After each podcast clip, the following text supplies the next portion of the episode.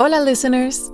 En esta temporada de Relatos en Inglés, celebramos la riqueza y la diversidad del inglés. Revisitaremos algunos de nuestros episodios favoritos destacando acentos únicos de diferentes países y regiones donde se habla el inglés.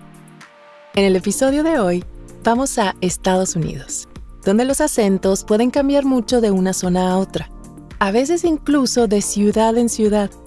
Para comenzar, visitaremos el estado de Iowa.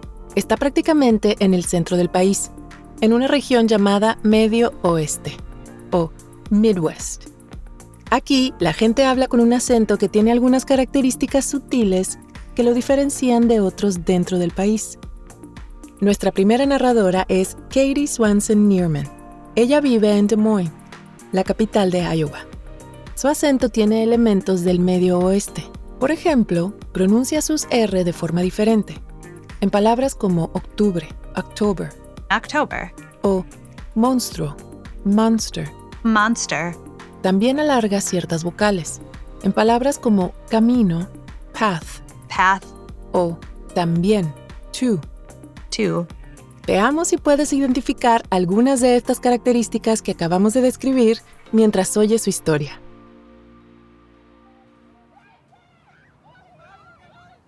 Des Moines. La ciudad capital del estado de Iowa es un lugar donde la gente se vuelve loca por Halloween. Eso descubrió Katie Swanson Neerman, que usa el apodo Swaney, cuando se mudó allí en el 2013, a los 26 años. I celebrated Halloween as a kid, but it was very different in Des Moines. Everyone in our neighborhood loved Halloween. Every house had amazing decorations that were both fun and scary, like spiders and ghosts. Our neighbors wore zombie costumes and tried to scare people. One man, who was very tall, dressed like a monster and walked around the streets at night. Halloween es una celebración de disfraces, adornos y travesuras. Una tradición muy conocida es el trick or treat. Los niños se disfrazan y van de puerta en puerta gritando trick or treat. El trick es una travesura, puede ser una broma o un chiste. Y el treat es una golosina. La verdad es que en la mayoría de los sitios los niños ya no hacen travesuras. But in Des Moines, tricks are still part of the tradition. The kids trick or treat the night before Halloween, and they usually tell you jokes before you give them candy. On my first Halloween in Des Moines, I woke up to a very surprising trick. Welcome. Les damos la bienvenida a Relatos en Inglés, un podcast de Duolingo. Soy Diana Gameros. En cada episodio podrás practicar inglés a tu propio ritmo, escuchando historias reales y fascinantes contadas por las personas que las vivieron. Los protagonistas hablan en un inglés sencillo y fácil de entender para quienes están aprendiendo el idioma. En cada capítulo yo te acompañaré para asegurarme de que entiendas todo. También ofrecemos transcripciones completas en podcast.duolingo.com.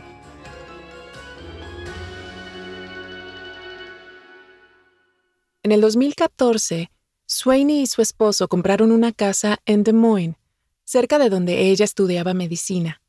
Estaba en lo alto de una colina en un barrio histórico y le rentaban un cuarto a una inquilina que les ayudaba a pagar la hipoteca. To get to the front door of our house, you had to walk down a path through a small garden.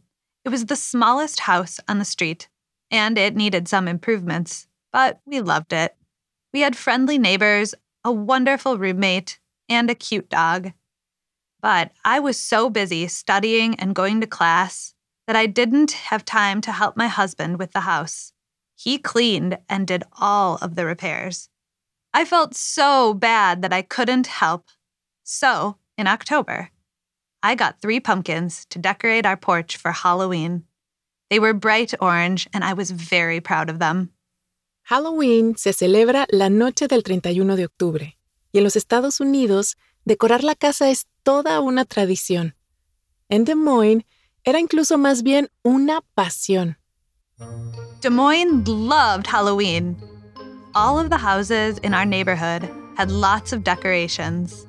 Some were scary, but I enjoyed seeing everyone's enthusiasm. I loved how all of the neighbors came together to celebrate the holiday. My pumpkins were simple, but they were special to me. They made me feel like I was part of the Halloween celebrations. Las calabazas son muy populares en Halloween. Mucha gente las vacía y las talla, o carve, con caras y otros diseños. Esas calabazas decoradas con velas adentro son muy populares. Se llaman Jack O' Lanterns. Most of our neighbors had pumpkins too. They liked to carve monster faces, animals, or famous characters on them. Then, at night, they put candles in the pumpkins, and they became beautiful jack o' lanterns. I always carved pumpkins when I was a kid, too. But that year, I didn't have time to carve my pumpkins. Aunque estaba muy ocupada, Swaney estaba deseando que llegara Halloween. Esperaba que muchos niños se disfrazaran o dress up y fueran a su casa a hacer trick or treat. When I was a kid, I went out on Halloween with my brother and sister every year. We used to dress up in costumes and go to our neighbors' houses. When they opened their doors, we yelled, Trick or treat! And then we got candy. We didn't have to do any tricks. We had a map of the houses that gave the biggest chocolate bars. Our neighbors gave us so much candy. We went home when we couldn't carry any more. Pero en Des Moines, el golosina o travesura es un poco diferente. Primero, los niños van de puerta en puerta el día antes de Halloween, en lugar de la misma noche del 31, como sucede en los demás lugares. Y así, el 30 de octubre a las 3 de la tarde, cuando los niños comenzaron a aparecer en la puerta de Swaney ya disfrazados, algo inesperado sucedió. I had a big bowl of candy. Kids came to my door, dressed like animals and monsters. When they yelled, trick or treat, I tried to give them candy, but they said, wait. They wanted to do a trick before they got their candy. Usually, the trick was a really bad joke, like, Where do pencils go on vacation? To Pennsylvania. A Swaney le encantó que las travesuras fueran chistes tontos. Pero más tarde, por la noche, a Swaney le hicieron una travesura que no fue tan divertida. Right after I fell asleep, I heard some noises outside. We lived in a city, close to a bar, so it was normal to hear people outside laughing and talking while they walked home. But I could hear the noises getting louder and louder. Se oía como si la persona estuviera justo afuera de su casa. Entonces, Swaney, aún medio dormida, fue a la ventana de su cuarto en el segundo piso. I looked out the window. There was a young woman walking down the garden path towards my house. At first, I thought maybe she was coming from the bar and got confused. But then she went to my porch and picked up one of my pumpkins. So I opened the window and shouted, Hey, put my pumpkin down. La mujer se quedó paralizada. I continued telling her to put down my pumpkin. But she said, You just don't understand. You just don't understand. I had no idea what she meant. Then she started carrying the big pumpkin away. Entre todo ese alboroto, el marido de Swaney se despertó. No tenía idea de lo que estaba pasando. Le preguntó a Swaney por qué estaba gritando. I said, Someone just stole the pumpkin. He said, It's okay. It's just a pumpkin. And I said, No, you don't understand. She took my pumpkin. I wanted to follow her and take my pumpkin back. But my husband convinced me to go back to bed. He said he'd get me another pumpkin. Swaney se puso triste, pero convencida de que no había nada más que hacer, se volvió a dormir. In the morning, it felt like a dream. My husband didn't remember very much, and my roommate slept through the whole thing. So I explained what happened. As I remembered the woman carrying my pumpkin away, I became mad and sad again. I was upset that I let her take my pumpkin. Sintiéndose triste, Swaney decidió sacar a pasear a su perro. When I opened the front door, there was a surprise. My pumpkin was back. I couldn't believe it. Pero la calabaza no se veía igual que antes. Ahora la calabaza estaba tallada con muchos detalles y con una vela adentro. Someone carved the big pumpkin into an amazing jack o' lantern. The pumpkin had scary eyes and a mouth with huge teeth. The details were incredible. There was also a tiny pumpkin in the jack o' lantern's mouth. It looked like the big pumpkin was eating the small pumpkin. La calabaza había sido tallada con unos detalles increíbles. Swaney estaba sorprendida y feliz. I loved it. I laughed when I thought about the night before. When the woman took my pumpkin and said, You just don't understand. I really didn't understand. It was a trick, but it was a nice trick. In the end, I was happy she took the pumpkin. Swaney no solo recuperó su calabaza, era la mejor calabaza de toda la cuadra. My husband and I don't live in Des Moines anymore, but we will always remember that Halloween. Now we carve pumpkins with our kids too. But last year, we accidentally carved the mouth on the top of the pumpkin instead of the bottom. When we noticed it was wrong, we laughed it seemed like the pumpkin was playing a trick on us.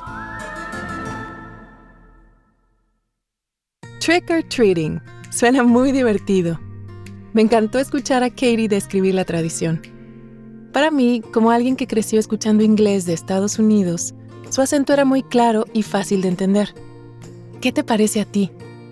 Para nuestra próxima historia, vamos a dejar el medio oeste y dirigirnos al sur de Estados Unidos al estado de Alabama. Aquí el inglés se habla con un acento propio. Tiene raíces en el inglés del siglo XVII, cuando agricultores de las regiones del norte de Inglaterra se establecieron en el sur de Estados Unidos. Por supuesto, el lenguaje y los acentos siempre están cambiando. Y hoy en día el acento sureño se ha hecho más conocido en todo el mundo gracias a la música country.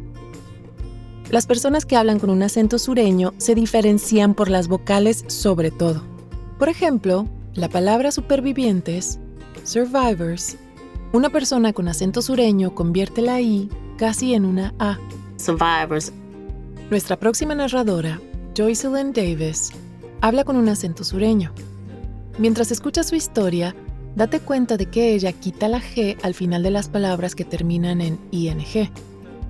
Por ejemplo, cuando dice la palabra incluyendo, including, la pronuncia así including.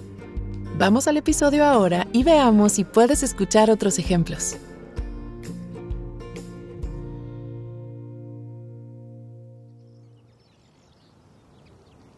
De niña, Joycelyn nunca se planteó la historia de su familia. Ella es de un lugar llamado Africa Town, en el estado de Alabama.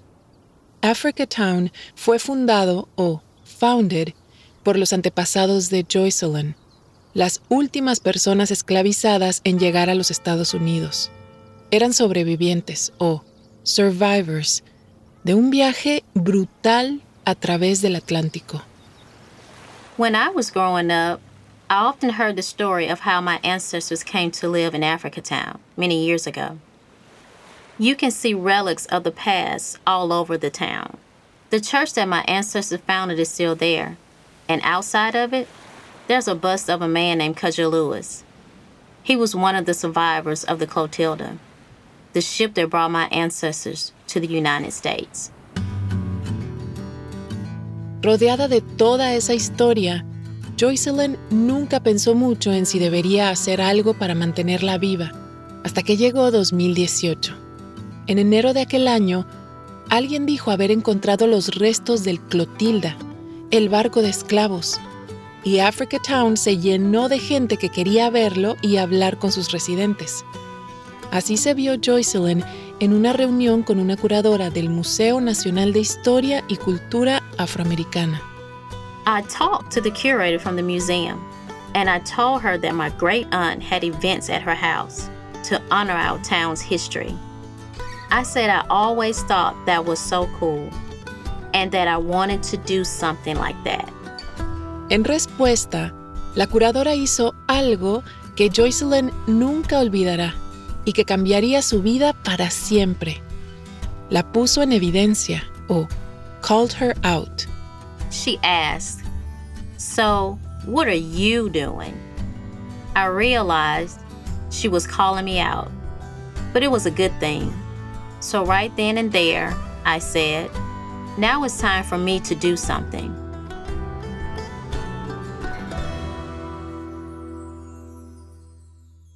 En enero de 2018, un periodista de Alabama publicó una historia con una revelación impactante.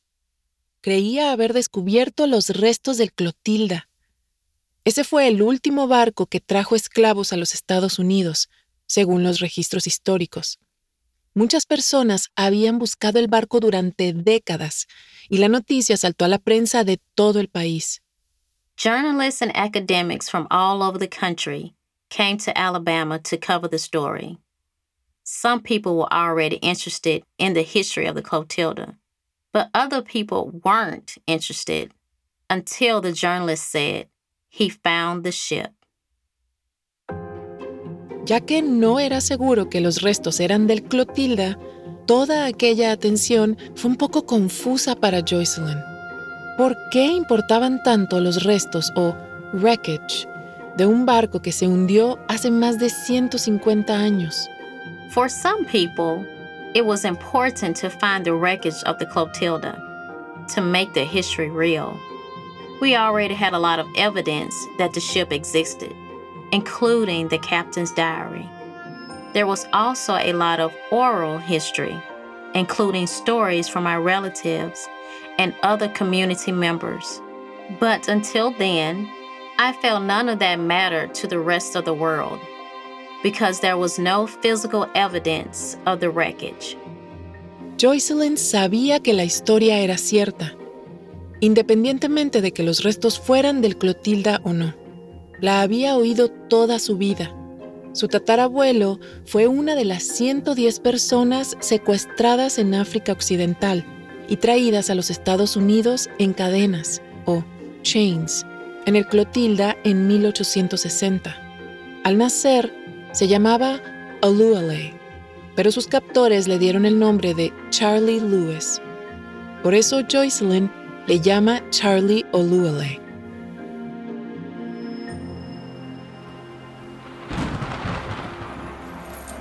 The trip from Africa took almost six months. They were in chains most of the time. I often imagine what my ancestors' lives were like. I wonder what they were doing when their captors arrived. I imagine myself on the ship. It was probably so confusing and sad. They were taken away from their families to a strange place. Durante cinco años, después de que Charlie llegó a los Estados Unidos, se vio obligado a trabajar como esclavo en una plantación en Alabama. Pero luego, en 1865, terminó la guerra civil y todos los que habían sido forzados a la esclavitud fueron liberados o freed. After they were freed, Charlie Oluwale and a few other people from the Clotilda saved their money and bought land. They founded this place, Africa Town, in 1870. They started their own school and their own church, which I still attend. When I was a kid, we had annual celebrations at the church to honor that it was built by our ancestors. Pero aún había muchas cosas que Joycelyn no sabía sobre su tatarabuelo y el resto de los sobrevivientes del Clotilda. I didn't know which part of West Africa he was from or what his life was like before his captors took him away. I also wanted to know the name of his wife, my great, great, great grandmother. Durante años, Joycelyn pensó que no había forma de obtener más información. Entonces, aquel periodista dijo que había encontrado los restos del Clotilda. De repente, llegaron a Africa Town periodistas, historiadores, arqueólogos y la curadora del Museo Nacional de Historia Afroamericana. I talked to her about honoring traditions and I told her about the celebrations we had in the community when I was a kid. And she asked, What are you doing? In that moment, I realized that I needed to do something.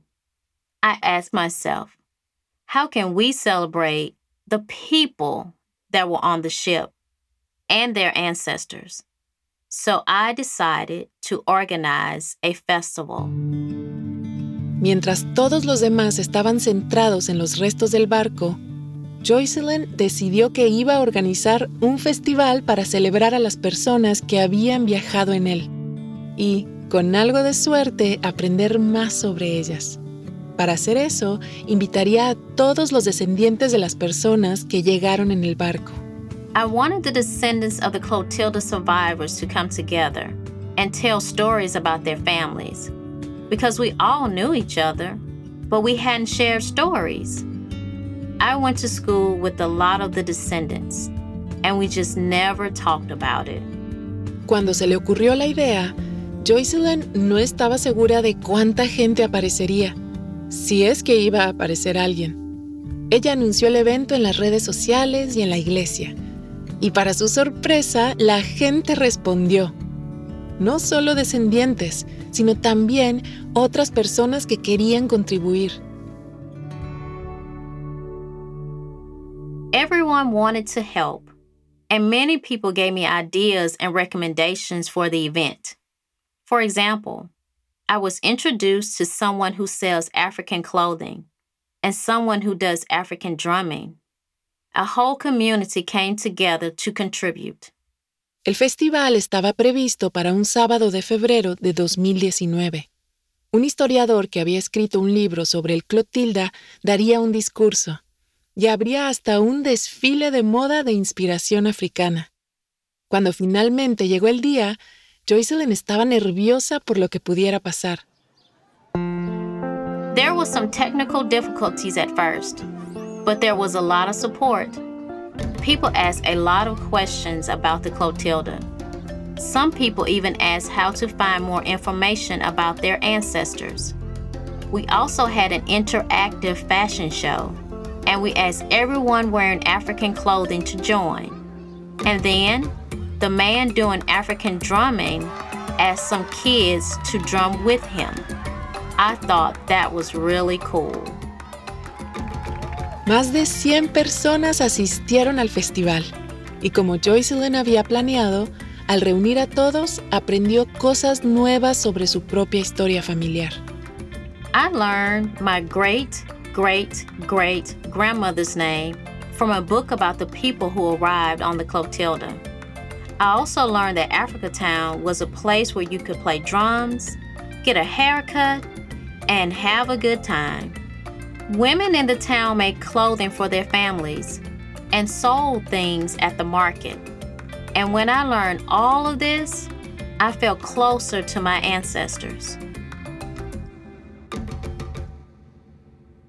Al final, resultó que los restos que encontró el periodista no eran en realidad del Clotilda. Pero un día, tres meses después del festival, Joycelyn recibió un mensaje de texto de un miembro mayor de la comunidad, pidiéndole que estuviera en el centro comunitario en Africa Town a las 3.45 de la tarde para un anuncio. When I arrived, there were a lot of people from outside the community there, and they announced that they found the Clotilda, the real one. It was at the bottom of the Mobile River, but they were able to identify it by its size and the type of wood it was made of. They wanted us to be there at the community center because at 4 o'clock that day, they were going to announce it to the world. Aunque no era el mismo barco que había encontrado el periodista, la historia que él escribió había provocado una búsqueda del de verdad, al igual que llevó a Joycelyn a organizar el festival para los descendientes de los esclavos. Everyone in the community already knew that the history of the Clotilda was real, but this discovery made our town famous around the world. It also inspired me to continue organizing festivals. I want young people in the town to be involved because it will be their responsibility to remember and honor our history.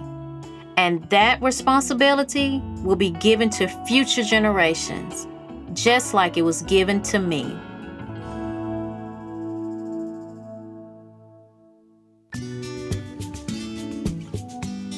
Me encanta el acento sureño americano. Para mí, a veces suena casi cantado, porque las vocales son largas y tienen melodía. Por ejemplo, ¿notaste cómo Joycelyn pronunció la palabra event con un sonido largo de I al principio? Event. Joycelyn Davis todavía vive en Africatown, donde continúa organizando un festival en honor de los pasajeros del Clotilda cada año. La historia de Joycelyn fue producida por el equipo editorial de Adonde Miria. Nuestra primera narradora, Katie Swanson Neerman, todavía celebra Halloween en su ciudad natal en Iowa.